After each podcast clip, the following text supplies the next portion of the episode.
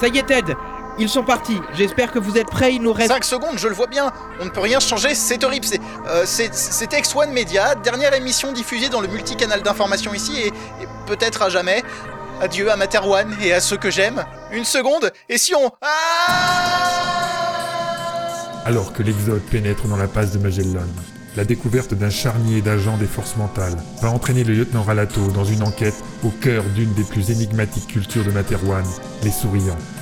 Sa seule possibilité pour résoudre ce mystère sera de faire la paix avec l'ennemi installé dans sa tête, le traître Stuffy. Chapitre 13 de Red Universe, Plongeons. Disponible dans toutes vos librairies numériques et sur le site de Red Universe. Précédemment, dans Red Universe. Nous sommes à la veille d'anéantir plusieurs millions de personnes et nous avons une dizaine de vaisseaux dans la nature, tous dangereux. Préparons-nous à la guerre, amiral. Il n'est pas question de reculer, et nous savons désormais que les mondes à conquérir ne seront pas uniquement occupés par quelques groupes de pirates. Red Universe. Chapitre 27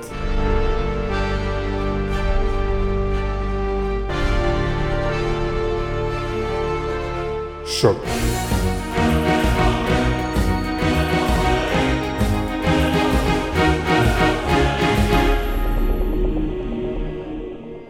Épisode 2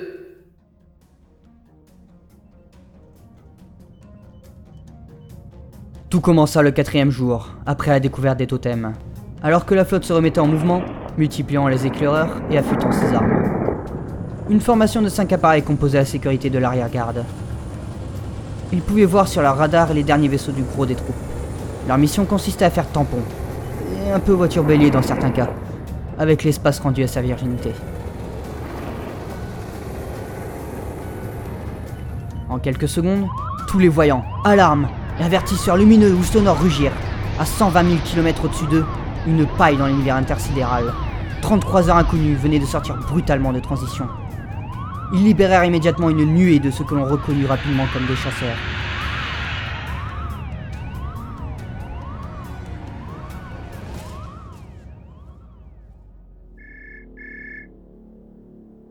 Dans son bureau, Carmack activa le communicateur qui sonnait. Oui, Gouverneur, Répondit la voix froide de l'Aurélien. ça a commencé. Ils sont sur l'arrière-garde. Le professeur se raidit. Leur ennemi inconnu n'avait pas traîné. on applique le plan. Et n'oubliez pas, priorité absolue aux informations. Vous avez lu les conclusions des analyses. Ce sont des manteaux, eux aussi. Ne vous inquiétez pas pour cela, nos troupes y sont formées depuis leur enfance. Nous allons vite savoir ce qu'il en est de nos adversaires. Tenez-moi au courant toutes les 5 minutes. Conclut-il. Terminé. Il coupa la communication. Regroupant les feuilles éparses sur son bureau, le gouverneur les aligna autant que possible et les parcourut pour la centième fois en quelques heures.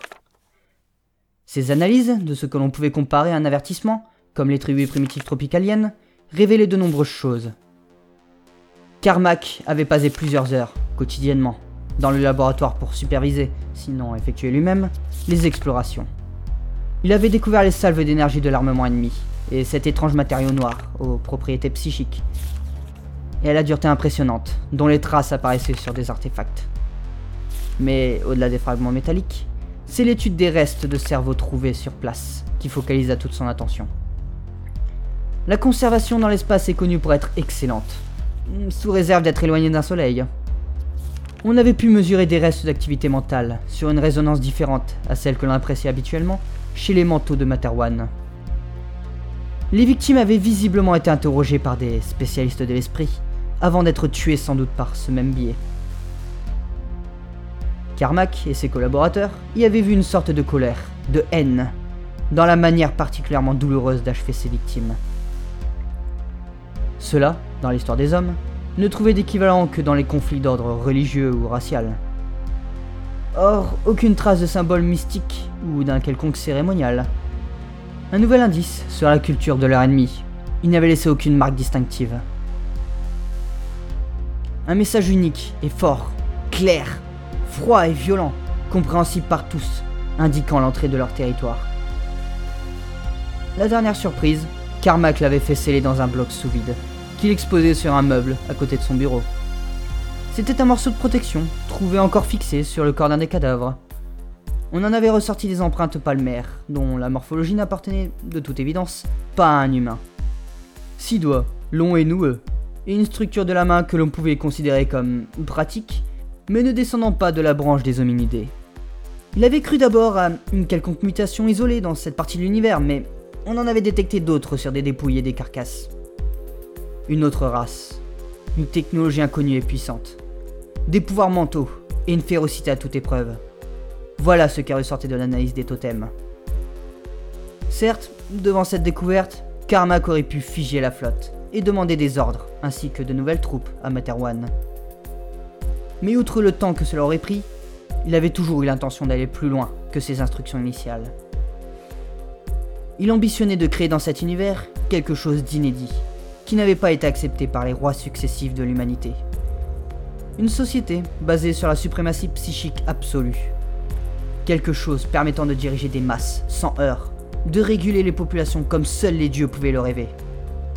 Bref, utiliser force mentale pour autre chose que de la garde champêtre pour système malade. Et cela ne pouvait se faire que hors de vue de Materwan et du chancelier Pophéus. Une sonnerie l'interrompit dans ses réflexions. C'était l'Aurélien. La bataille fait rage. Ils sont très rapides et pratiquent de micro-transitions. C'est extrêmement difficile à gérer. Nos tirs mettent du temps à les atteindre et c'est suffisant pour qu'ils accomplissent des bons les plaçant hors de portée. Et l'activité mentale?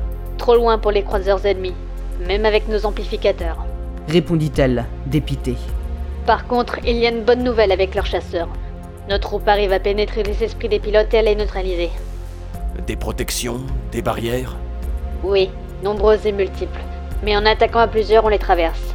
Visiblement, ils n'ont pas le niveau. Autre chose intéressante, comme supposé, nos boucliers magnétiques antimissiles montrent des résultats probants face à certaines salves d'énergie adverses. Pas toutes. On compile les données pour avoir une vision d'ensemble pour l'instant. Et. Le canon mental demanda Carmack, une légère tension dans la voix. Il comprenait que les conclusions de ses analyses du totem n'avaient pas été prises en défaut. On pouvait envisager une équivalence technologique ou psychique, l'un compensant plus ou moins l'autre. Mais cela ne suffisait pas. Il leur fallait quelque chose qui ferait la différence. Sinon ce serait une boucherie sans fin, où celui alignant le plus de vaisseaux gagnerait. Cette méthode, qui fut celle de l'armée royale durant des siècles, n'avait jamais convaincu le savant, et pour cause.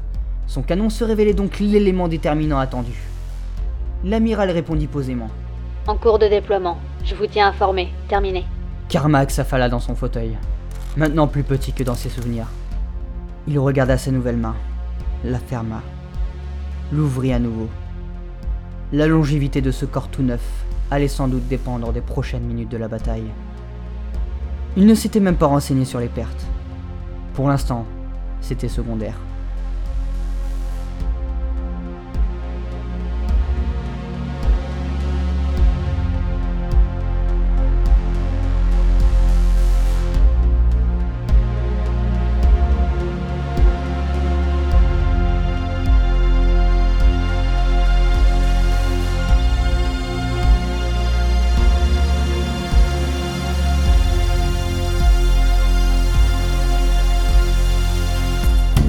L'espace, autour de l'arrière-garde, s'emplissait des carcasses et de débris, entre lesquels flottaient des formes humanoïdes, dont on ne pouvait dire de loin quelle était la race.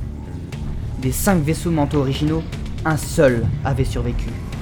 Vite secouru par un détachement imposant qui, lentement, repoussait les agresseurs Wall.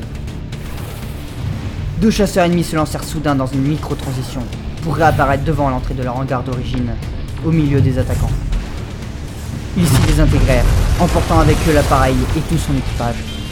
C'était évidemment un des résultats de l'intervention psychique des forces mentales. Et elle ne passa pas inaperçue chez leur adversaire. Un départ massif de salve quitta les 22 engins valides du corps expéditionnaire Wall, protégeant un retour des chasseurs, dont les tirs ne parvenaient de toute façon pas à pénétrer suffisamment la coque des immenses croiseurs humains. De son poste de commandement, l'Aurélien leva son stylo pointeur et visa deux autres endroits sur la représentation schématique de la flotte. Ses ordres pulsèrent. Prévenez ici. Et là. Si j'étais eux, ce serait sur notre flanc avant que j'attaquerais. Maintenant que notre attention est focalisée à l'arrière. Alors que quelques renforts affluaient vers les zones en question, une seconde vague de 30 nouveaux vaisseaux Nalcool apparut, très proche d'une des prévisions de l'Aurélien. Cette fois, ce fut une pluie de missiles qui s'abattit sur la formation à l'offensive, endommageant plus ou moins gravement les arrivants. Et maintenant, à notre tour de l'air harceler. Commenta l'amiral sur un signe de tête. De l'arrière de la flotte, trois croiseurs se dématérialisèrent pour émerger en amont des engins alcool et libérèrent plusieurs dizaines de chasseurs. Certes, un peu loin encore. Ils n'atteindraient pas immédiatement leur proie. Mais seule la largeur de l'armada humaine permettait les plus petits bonds possibles, d'un bord à l'autre, au travers des dimensions. La technologie humaine n'autorisant pas les micro-transitions. Contrairement aux chasseurs monoplace Nalkowal, ce démanteau emportait deux pilotes, l'un pour la navigation et le second pour gérer les systèmes d'attaque physiques et psychiques. La seconde vague ennemie ayant subi de graves dégâts, seule une poignée d'engins de combat sortit pour intercepter les nouveaux arrivants, et elle ne fit pas le poids. L'armée noire Nalcohol se défendit pied à pied. Les trois croiseurs porteurs essuyèrent de plein fouet suffisamment de tirs pour les neutraliser, et l'un explosa, baillant les derniers chasseurs au décollage. Les premiers rapports indiquaient une quasi-impossibilité de traverser les coques des vaisseaux Nalcohol, de quelque manière que ce soit. L'Aurélien reconnut ici les propriétés de ce mystérieux métal, dont parlait le rapport final de Carmack, au sujet de l'analyse des totems. La moitié des chasseurs va occuper les défenses ennemies. L'autre doit impérativement pénétrer par n'importe quelle ouverture et lancer des attaques mentales groupées pour... Elle s'interrompit. Lorsque la totalité des appareils attaquants non détruits se volatilisa, sur le flanc comme à l'arrière. Abandonnait-il déjà la partie C'était trop simple, sauf si leur ennemi envisageait une coûteuse stratégie de harcèlement. Passez en balayage longue distance, prévenez les éclaireurs, je veux une centralisation de tous les rapports sur cette... Une seconde fois, elle s'arrêta.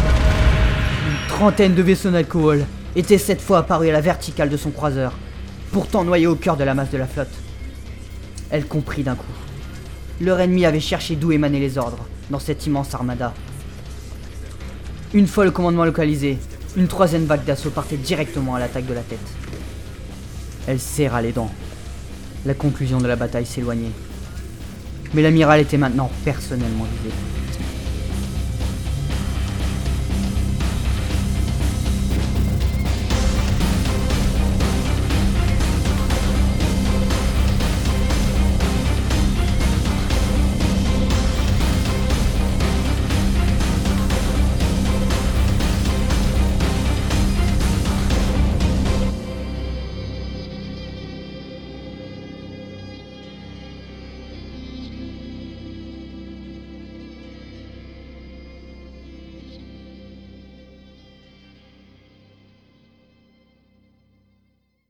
Red Universe.